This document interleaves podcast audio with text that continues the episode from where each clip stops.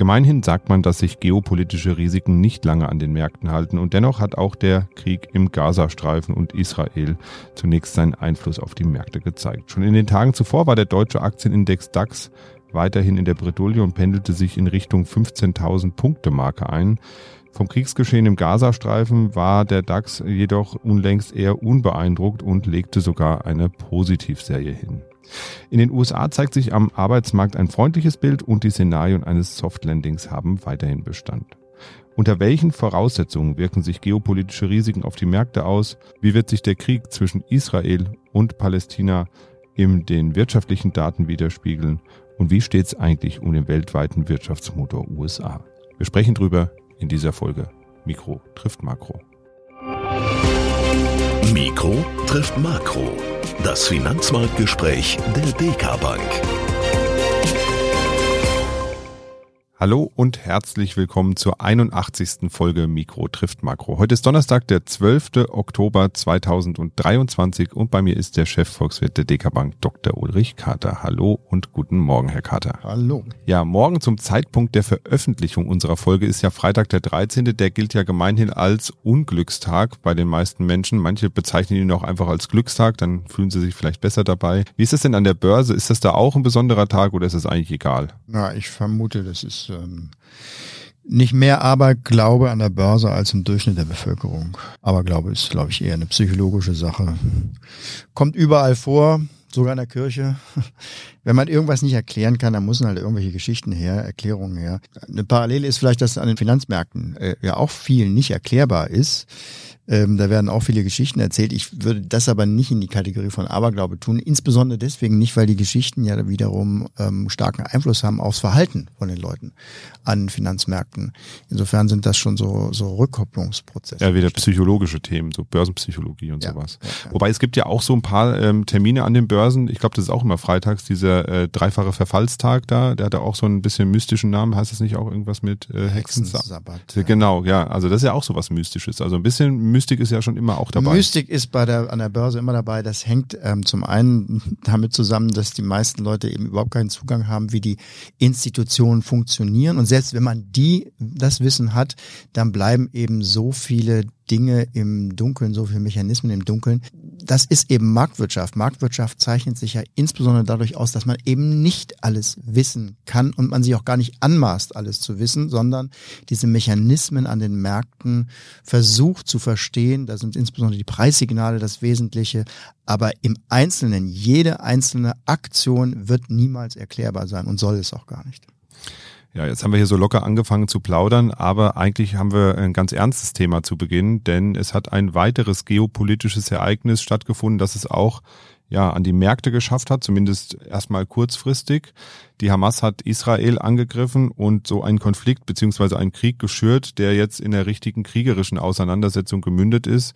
Israel hat zahlreiche Truppen mobilisiert. Es gibt Angriffe von Palästina auf Israel. Im Wesentlichen ist das natürlich ein politisches Thema, was wir da jetzt sehen, aber es wird auch ein paar wirtschaftliche Auswirkungen haben. Es gab so einen ganz kurzen Schock an den Finanzmärkten dazu. Das hat sich mittlerweile schon wieder ausgewachsen.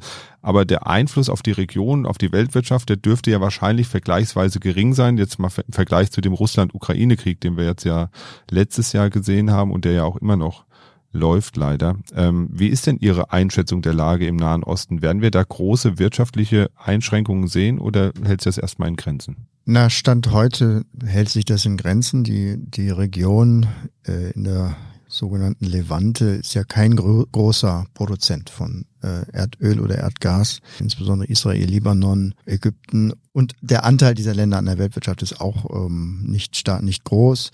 Insofern ist die äh, politische und menschliche Tragik der Region weit größer als die ökonomische Bedeutung. Ähm, ich habe mich auch in den letzten Tagen ein wenig gewundert, dass die Berichterstattung sehr stark in die Richtung Ölkrise ging äh, und das Thema weltwirtschaftliche Folgen äh, fast gleichgesetzt wurde mit den äh, politischen und humanitären Größenordnungen im Konfliktgebiet. Wahrscheinlich hat man natürlich an äh, geschichtliche Beispiele gedacht. Da ist der Yom Kippur-Krieg eben aus 73.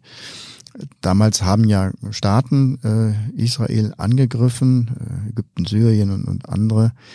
Und ähm, der, der Krieg war kurz. Äh, Israel hat ihn mit, mit amerikanischer Waffenunterstützung schnell gewonnen. Aber damals waren die Fronten eben sehr klar. Die OPEC oder besser der arabische Teil der OPEC damals, die OAPEC, hatte damals ähm, mit dem mit der Ölförderung als politischer Waffe reagiert und zwar durch eine Drosselung damals der Fördermengen und das hat da ähm, ausgereicht, um einen enormen Ölpreisschock auszulösen. Dann ging der Ölpreis hoch um 70 Prozent.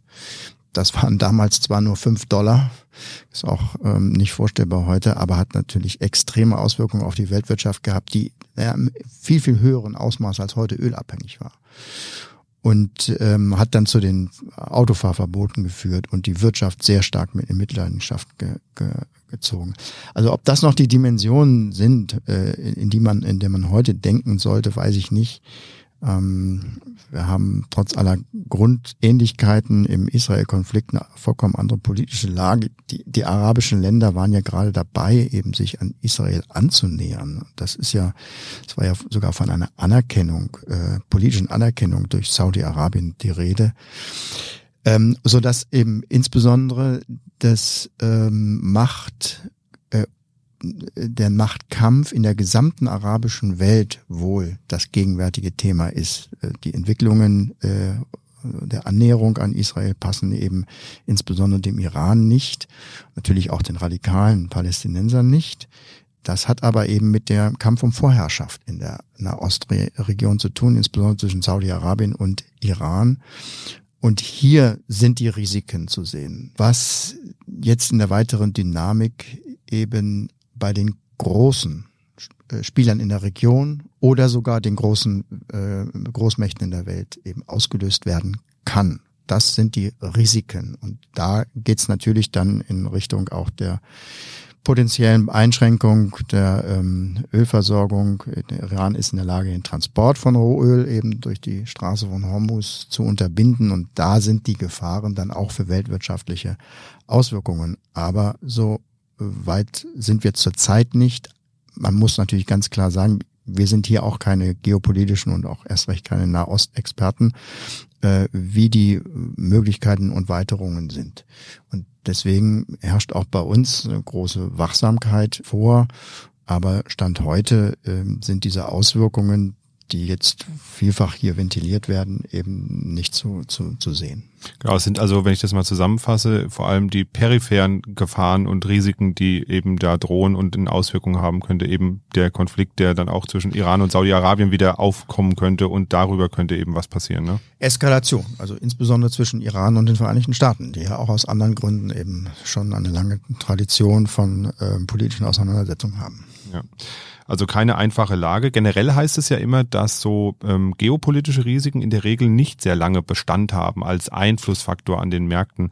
Woran liegt das denn? Und ähm, gibt es vielleicht auch Beispiele, wo das anders war? Also ich kann mich, also zwei, drei würde ich mich jetzt erinnern können, glaube ich, wo ich sage, da war es schon anders. Naja, also die Marktteilnehmer sehen jetzt diese, diese genannten Eskalationsrisiken als relativ gering an. Das, das sind, sieht man eben aus den äh, relativ milden Reaktionen, die eben auch viele Journalisten überrascht haben. Wir haben die typischen äh, Reaktionen an den Kapitalmärkten äh, am, am, in der Folge des Wochenendes, also nach, als der Konflikt losging, gesehen. Das heißt, die Flucht der Kapitalströme in die sicheren Häfen, das sind die US-amerikanischen Anlagemöglichkeiten, die Treasuries insbesondere, das stärkt den Dollar, sind auch die Bundesanleihen. Deswegen sind die Renditen von Bundesanleihen eben auch zurückgegangen.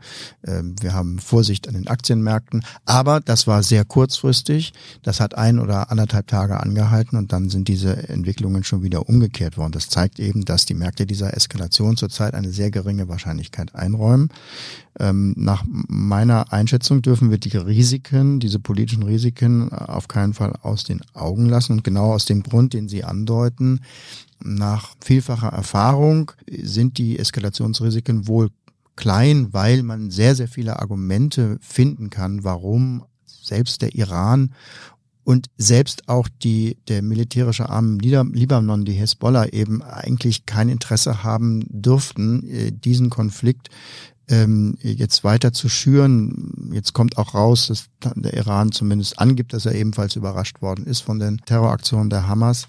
deswegen sollte eigentlich auch bei den Konsultationen, die jetzt zwischen Iran und Saudi-Arabien stattfinden, eigentlich die Zeichen gegen eine weitere Eskalation gesetzt sein. Aber die Geopolitik ändert sich gerade, gerade Mittelmächte verhalten sich anscheinend nicht mehr so, wie das in den letzten Jahrzehnten der Fall gewesen ist. Wir haben es auch erlebt im Fall des äh, Überfalls auf die Ukraine.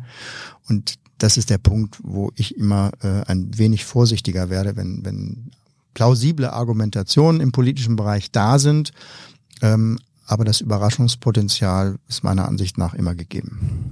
Ukraine ist vielleicht ein gutes Stichwort. Schauen wir doch nochmal in die Region, in den Konflikt, in den Krieg rein.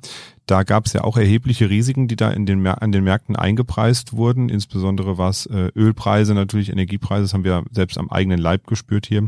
Ähm, wie sieht's denn da aktuell aus? Sind diese Risiken noch in den Märkten drin oder sind die eigentlich schon wieder ausgepreist so langsam? Nun, der Ukraine-Krieg ist das geworden, was die, was einige Politiker, äh, Politikbeobachter äh, schon gleich zu Beginn, ähm, insbesondere auch nach den Erfolgen dann der ukrainischen Armee vorausgesagt haben. Es ist ein Abnutzungskrieg geworden.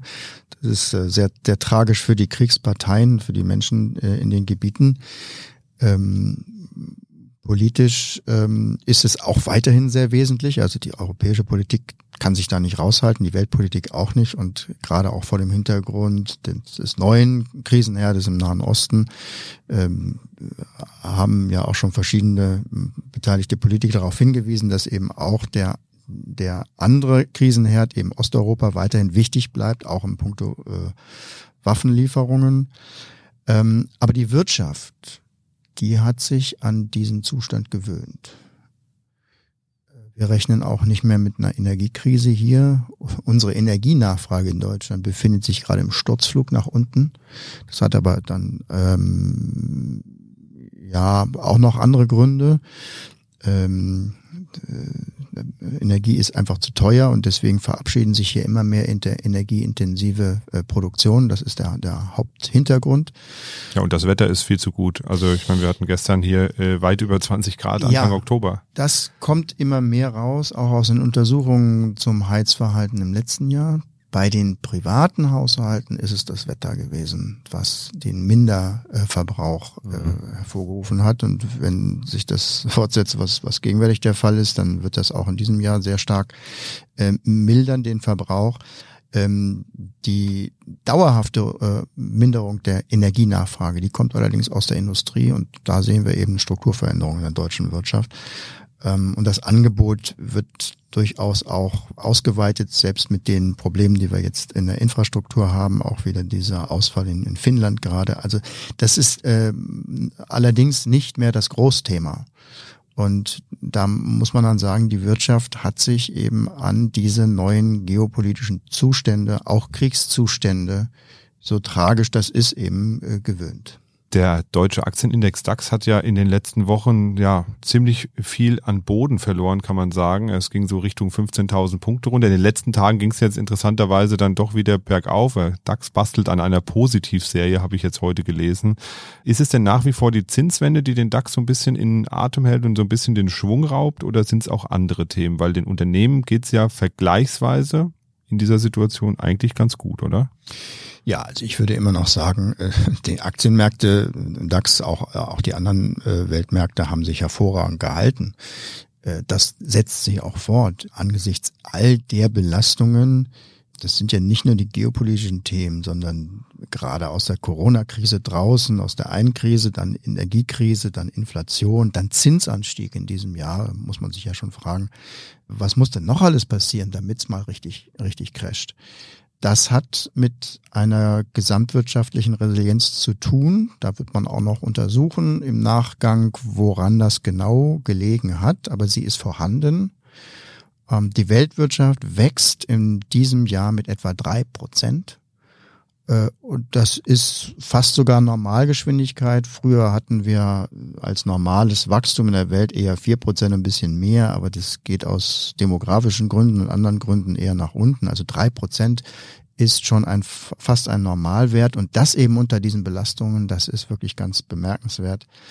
An den Aktienmärkten kommt hinzu, dass eben die Bewertungen der Unternehmenswerte moderat sind Das ist zwar auch sehr besonders nach einer zehnjährigen Phase von Nullzinsen, wo man eigentlich äh, auch hätte annehmen können, dass die Aktienkurse äh, sich verdrei- oder vervierfachen, um dann eben wieder um die Hälfte oder noch mehr zu fallen.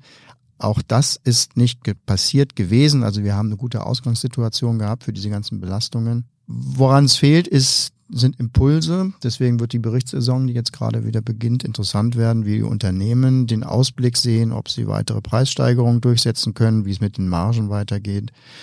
Ähm, na klar, es, es, ist, äh, es ist so, wenn, wenn, wenn sich die Lage im Nahen Osten tatsächlich zuspitzen sollte, dass es tatsächlich ein weltwirtschaftliches Thema wird, dann haben wir wahrscheinlich nicht so große Hoffnungen auf einen guten Jahresausklang an den Märkten. Wenn das aber nicht kommt, dann kann eben die Erholung an den Aktienmärkten auch von dieser Konsolidierung in den letzten Wochen sehr schnell gehen, denn vom realwirtschaftlichen Fundament und auch von den ähm, Bewertungen her, auch vom Zinsniveau her, haben die Kurse Potenzial nach oben. Ich denke, es sind eben die Risiken, die jetzt in den nächsten Wochen und Monaten und mit Blick auf die Makrolage auch noch bis ins nächste Jahr rein, viele noch so ein bisschen mit Handbremse, äh, angezogener Handbremse ähm, fahren lassen. Aber die Chancen stehen sehr gut, dass die Aktienmärkte in den nächsten Jahren dann wieder eine deutliche Aufwärtsbewegung hinlegen. In der letzten Folge hatten wir auch schon so ein bisschen über die USA gesprochen. Da zeichnet sich wirtschaftlich gesehen ja ein deutlich positiveres Bild ab als jetzt in Europa beispielsweise oder in Deutschland jetzt im Speziellen. Nun gab es Zahlen zum Arbeitsmarkt in den USA und die klingen für mich sehr positiv. Also wenn ich die Zahlen sehe, im September stieg die Anzahl der Beschäftigten um 336.000 Personen. Das ist ja eine unglaublich große Zahl eigentlich. Wenn ich das mal so auf Deutschland umlege, hört sich das erstmal so an, als wären da unglaublich viele arbeitslose Menschen auf einmal wieder in Arbeit gekommen. Oder ist das irgendwie so ein Trugschluss und es ist eigentlich völlig normal in den USA, dass diese Zahl vielleicht viel größer ist, als in Deutschland ist? Ja, klar, man muss das erstmal ins Verhältnis setzen. Ja, Sehr gut. Durch vier also, so etwa oder so? Kommt das hin? Nee, sogar mehr. Ne? Naja, je nach äh, Sektor, den man, den man, die Wirtschaft selber ist etwa fünfmal so groß wie, hm. wie bei uns. Ähm, wir haben dort etwa 160 Millionen Beschäftigte. Bei uns sind es so äh, 46 Millionen etwa. Also da ist das Verhältnis ähm, nicht ganz so. 300.000 neue Jobs bei, bei 160 Millionen, das, das sind dann etwa so 0,2 Prozent, würde bei uns Zuwachs entsprechen von etwa 100.000 Leuten Jobs. Ja. Ist auch nicht, auch viel. Ist, ist auch viel, würde ich auch sagen. Also auch relativ betrachtet ist das schon. Also wenn man die mal alle so zusammenholen würde, das wäre schon eine große Gruppe. Dann ne? sieht es sogar noch beeindruckender aus. Ja. Das ist, das ist richtig. Also einerseits ist das ein gutes Signal für die US-Konjunktur, die immer stärker äh, auch gesehen wird. Wir mussten immer weiter aufwärts revidieren und es geht tendenziell eher weiter. Andererseits eben aber auch die bange Frage, ob es nicht so eng ist am US-Arbeitsmarkt, dass die Löhne weiter steigen. Und das ist ja für die Inflation dann eben ganz schwierig, weil die FED dann wieder noch weiter die Zügel anziehen müsste. Davon ist allerdings zurzeit nichts zu sehen. Die Lohnentwicklung in den USA, die ja sehr kräftig gewesen ist, beruhigt sich analog zur Inflation auch weiter. Aber das gehört beispielsweise zu diesen Risiken, die ich gerade äh, auch angesprochen habe aus makroökonomischer Sicht, ob diese Beruhigung und diese ja, Gleichgewichtsübung, die wir da gerade machen, ob die auch weitergeht, das müssen wir eben sehen. Ähm, aber daran sieht man eben, worum es geht. Wir sind immer noch in einer Phase, wo wir zu einem neuen Gleichgewicht finden müssen. In der Vergangenheit gab es zu viel Nachfrage in den letzten drei Jahren und das hat zur Inflation geführt. Jetzt haben Notenbanken äh, durch den Zinsanstieg die Bremse angezogen. Das darf aber nicht so weit gehen, dass der ganze Zug zum Stillstand kommt. Und deswegen wird jede Wirtschaftszahl eben darauf untersucht, ob die Inflation eben ausreichend eindämmbar ist, ohne die Konjunktur zu stark zu belasten. Das ist die, das ist die gegenwärtige äh, Erklärungsgeschichte für die US-Wirtschaft und eigentlich auch für die europäische Wirtschaft. Also ein gutes ein guter Weg zu einem neuen Gleichgewicht mit weniger Nachfrage und damit weniger äh, Inflation im, im Makrosystem, aber trotzdem dann eben äh, größerer Preisstabilität. Ob die Geschichte eben dann auch zu einem guten Abschluss im nächsten Jahr kommt, das sind noch die Risiken und ja, jede Zahl wird umgedreht danach, was sie für neue Informationen geben kann. Diese ähm, Daten wurden jetzt ja auch ähm, wieder als ähm, ja, Indiz für das Szenario eines Soft Landings. Ähm, ich mag ja den Namen sehr gerne, muss ich sagen. Und ich wünsche mir das auch immer bei jedem Urlaubsflieger, ehrlich gesagt, dass die auch mal so ein Soft Landing hinkriegen, gewertet. Ähm, das bedeutet also eine Rezession werden wir in den USA wahrscheinlich eher nicht sehen mehr, ne? Ist nach wie vor die Gretchenfrage, gehört zu dieser Betrachtung des Wegs in ein neues äh, Gleichgewicht. Wie heißt, wir sind noch nicht wieder eingeruckelt. Die Inflation ist noch zu hoch ähm, und die Zinsen sind äh, stark gestiegen. Die Frage steht im Raum, ob es ausreicht. Ähm, wir haben schon ein gutes Stück Weg der Gewöhnung an die neuen Umstände mit Inflationsbekämpfung und hohen Zinsen hinter uns. Aus der Erfahrung wissen wir, dass Gefahren in diesem Prozess auch oft aus dem Finanzsektor kommen. Wir können also nicht ausschließen, dass es in den nächsten Monaten und Quartalen eben doch nochmal zu Friktionen kommt im Finanzwesen. Wir achten also ganz besonders auf die, die Refinanzierungsnotwendigkeiten, Refinanzierungswellen im nächsten Jahr. Da ist sehr viel neu zu finanzieren, Schulden, die auslaufen und anschlussfinanziert werden müssen bei Unternehmen in Amerika, in Europa, im Immobilienbereich, in anderen Bereichen. Und ähm, das muss eben äh, bewältigt werden. Ähm, aber mit jedem Monat und jedem Quartal, was jetzt vorüberzieht, ist die Gewöhnung an die, die höheren Zinsen dann doch mehr und mehr geschafft. Ähm, wird interessant oder ist interessant. Wir schauen uns gegenwärtig gerade auch die Verschuldungszahlen nochmal an. Und es ist schon interessant, dass in vielen großen Volkswirtschaften die Schuldner eigentlich ganz gut dastehen. Das heißt also insbesondere die, der private Sektor, private Haushalte und Unternehmen könnten gerade in der Corona-Zeit nicht ganz so gelitten haben. Im Gegenteil könnten ähm, die auch die Staatshilfen dazu verwendet haben, ihre Verschuldung abzusenken. Äh, das ist ein bisschen paradox, weil man hört ja immer aus, aus, den, aus der Welt der Verschuldung, dass die immer weitergeht. Und das stimmt auch paradoxerweise. Die weltweite Verschuldung steigt schon. Aber wenn man genauer hinsieht, dann sind das insbesondere Staatsanleihen und insbesondere Schwellenländer, die sehr stark an Verschuldung zubauen, sodass also die gesamte weltweite Verschuldung äh, hochgeht. Die Vereinigten Staaten sind zwar kein Schwellenland, fallen aber auch in die Kategorie.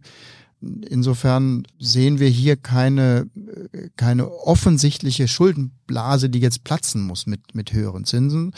Aber das sind eben die Risiken, die verbleiben und die müssen wir uns, ähm, ähm, müssen wir uns anschauen.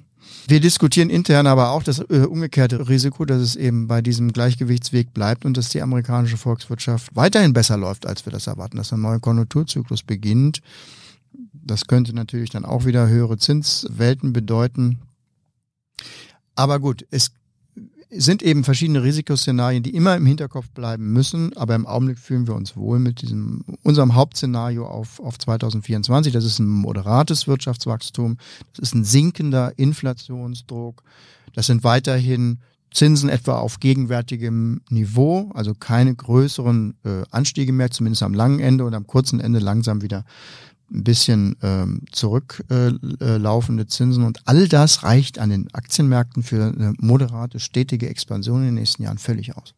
Also eigentlich gute Nachrichten, auch aus den USA jetzt, ähm, vor allem wenn man davon ausgeht, dass die USA ja weiterhin so der wichtigste Wirtschaftsmotor für die Weltwirtschaft sind. Ähm, wobei ich mir da immer wieder die Frage stelle, sind sie das denn wirklich noch oder hat sich das mittlerweile auch verändert? Haben wir da auch ein anderes Gleichgewicht, wie Sie eben so schön gesagt haben?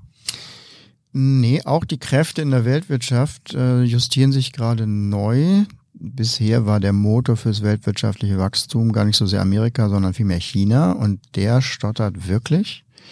Ähm, wie sich die Story da in China weiterentwickelt, ist auch hochspannend. Ja, was kommt nach dem Wirtschaftswunder, nach dem, nach den letzten 40 Jahren? Also nicht nur Deutschland, sondern auch China muss sein Wirtschaftsmodell umstellen wenn sie, wenn sie weiter Wohlstand dazu bauen wollen. China braucht ein Umschwenken auf Binnennachfrage.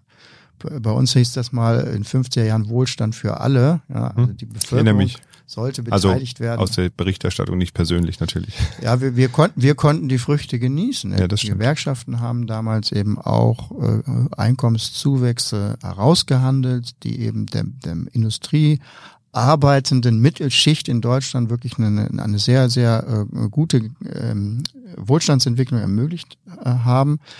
All das ist eben in China notwendig, weg von der Industrie, dann langsam auch hin zu Dienst, zu mehr Dienstleistung. Industrie ist zwar auch gut, aber man muss die Dienstleistung dann entwickeln, auch die Konsumdienstleistung. Davon ist in China aber gar nichts zu sehen. Und wenn das nicht kommt, dann bleibt das Wachstum in China eben bei drei Prozent und damit fehlt eben die wesentlicher Wachstumstreiber in der in der ähm, in der Weltwirtschaft. Wir haben das auch gerade mal in einem einer Untersuchung zu den Schwellenländern ähm, äh, uns angeschaut und stellen fest, dass diese diese ähm, starke Dynamik, die wir da eben in den letzten Jahren gesehen haben, etwas stottert. Ja, sehr interessante Entwicklung. Also auch da justieren sich Dinge neu, ohne dass das jetzt eine große Dramatik ist. Ist, glaube ich, eher eine Frage der, der innenpolitischen äh, Entwicklung in China dann, wie es wie es dort weitergeht. Emerging Markets auf jeden Fall auch ein spannendes Thema. Da könnten wir ja auch nochmal drauf schauen auf Ihre Studie. Das haben wir letztens ja auch schon mal gemacht äh, bei dem Arbeitsmarktstudie. Also das nehme ich mir auf jeden Fall mal vor, da mal reinzuschauen, ob wir daraus vielleicht auch mal eine schöne Folge Unbedingt, machen können. Ja. Zum Abschluss schauen wir nochmal nach Schweden. Dort wurden ja die Nobelpreise verliehen, so in den letzten Wochen, so sukzessive passiert das ja immer. Und jetzt wurde der Nobelpreis verliehen für die Wirtschaftswissenschaften und der ging an eine Frau, an Claudia Goldin oder Golden die mit ihrer Forschung das Verständnis für die Rolle der Frauen am Arbeitsmarkt geschärft hat. Was wurde denn da genau erforscht und was kam dabei raus? Das hat mich nochmal interessiert. Ja, hier wurde mal wieder ein, ein, eher ein Lebenswerk prämiert, eine ganze Reihe von Forschungsarbeiten. Es ist in diesem Fall weniger Grundlagenforschung oder neue, neue Methoden oder neue Instrumente, wie das etwa in der Chemie oder Physik, wo dann irgendwelche ganz neuen Basisinnovationen, die dann auch umsetzbar sind, ähm, prämiert werden. Diesem Jahr ist, glaube ich, das Thema, die Thematik sehr interessant, wobei das eher ein, ein mikroökonomisches, fast soziologisches Thema ist. Ja, also die äh, Ursachen für Diskriminierung von, in diesem Fall geht es ja um die äh, Geschlechterverteilung an den Arbeitsmärkten. Mikroökonomie, da bin ich als, als Makroökonom nicht so sehr bewandert. Ähm, ich muss auch sagen, ich habe Frau Goldin vom Nobelpreis nicht gekannt. War ja auch erst die dritte Frau, die jemals so einen äh, Nobelpreis in Wirtschaftswissenschaften bekommen hat. Auch ganz klar nur heißt, dass ich in dem breiten Spektrum der Wirtschaftswissenschaft eben auch nicht ausreichend bewandert bin.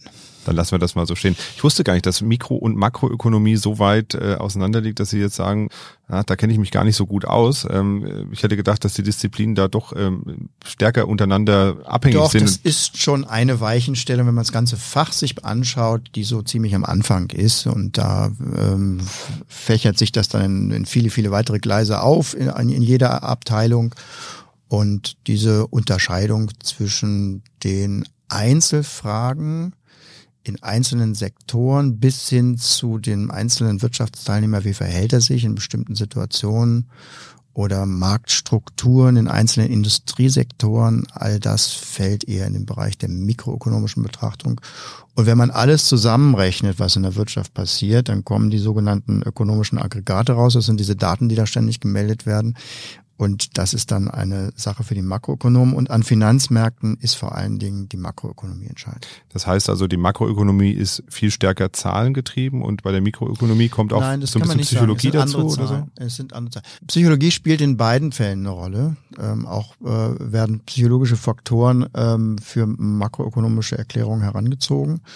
Aber ähm, die Zahlen sind sehr unterschiedlich. Bis hin zu, zu äh, Experimenten, die ja auch gemacht werden, wo, wo Daten, Primärdaten generiert werden, das Verhalten von, von Marktteilnehmern simuliert wird im, im Labor, um rauszufinden, wie verhalten sich die Menschen denn, wie, wie viel Homo economicus, das heißt also wie viel äh, glasklare Rationalität ist denn eigentlich in unserem Verhalten drin. Ähm, das sind alles Themen für Mikroökonomen. Ja, spannendes Thema auf jeden Fall. Und zum Abschluss nochmal eine kleine Lehrstunde. Was ist eigentlich was in der Volkswirtschaft? Weil am Ende ist ja alles Volkswirtschaft. Das eine ist eben Mikrovolkswirtschaft, das andere Makro. Und geht natürlich Blick. auch in andere Bereiche über. Soziologie, Psychologie, ähm, auch geschichtliche Themen sind ja extrem interessant. Ähm, das ist eben diese breite Welt der, der Gesellschaft, der Gesellschaftsforschung. Das ist beispielsweise auch ein ähm, Punkt, der, der mich selber ähm, dazu bewogen hat, da, da, da überhaupt einzusteigen, weil mich das sehr fasziniert hat und bis heute fasziniert. Aber man muss natürlich ein bisschen unterscheiden, in welchem Bereich man unterwegs ist, weil, wie gesagt, es ist ein sehr breites Spektrum. Ja, dann vielen Dank für den kleinen Einblick auch und vor allem für die ähm, ja, Darstellung auch zu dem Nahostkonflikt, dass wir da auch nochmal eine Einschätzung bekommen haben, wie da die wirtschaftlichen Auswirkungen sind.